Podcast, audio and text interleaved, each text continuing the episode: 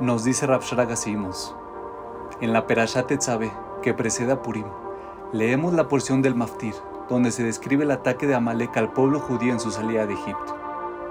A pesar de que Amalek vivía en una tierra distante y no se encontraba bajo ninguna amenaza inminente. Entonces, ¿por qué Amalek atacó al pueblo judío?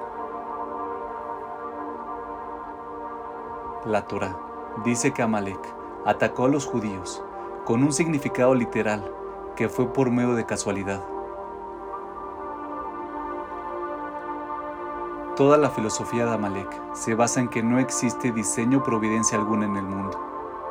Todo es casual, dictado por la suerte, el azar o el destino.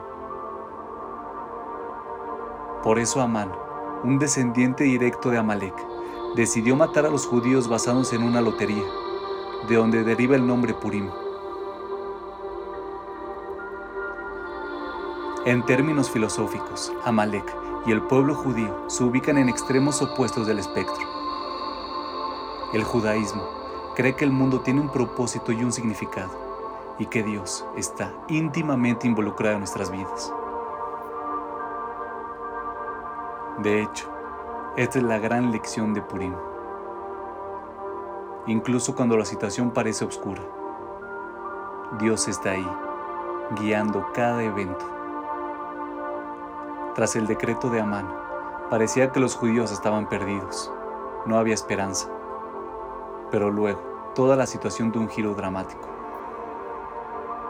En nuestras propias vidas, el nivel de dudas que tenemos acerca de la participación de Dios en el mundo es la medida en la que la filosofía del azar de Amalek es parte de nosotros. Los cabalistas resaltan que el valor numérico de la palabra Amalek, 240, suma lo mismo que Safek, que significa duda. Amalek tiene el poder de crear dudas sobre lo que es verdadero y real en este mundo y sobre cómo Dios se involucra en este mundo. Este concepto es tan importante que una de las 613 mitzvot es recordar lo que nos hizo Amalek cuando salimos de Egipto. Y eso lo hacemos cada año, el Shabbat anterior a Purim.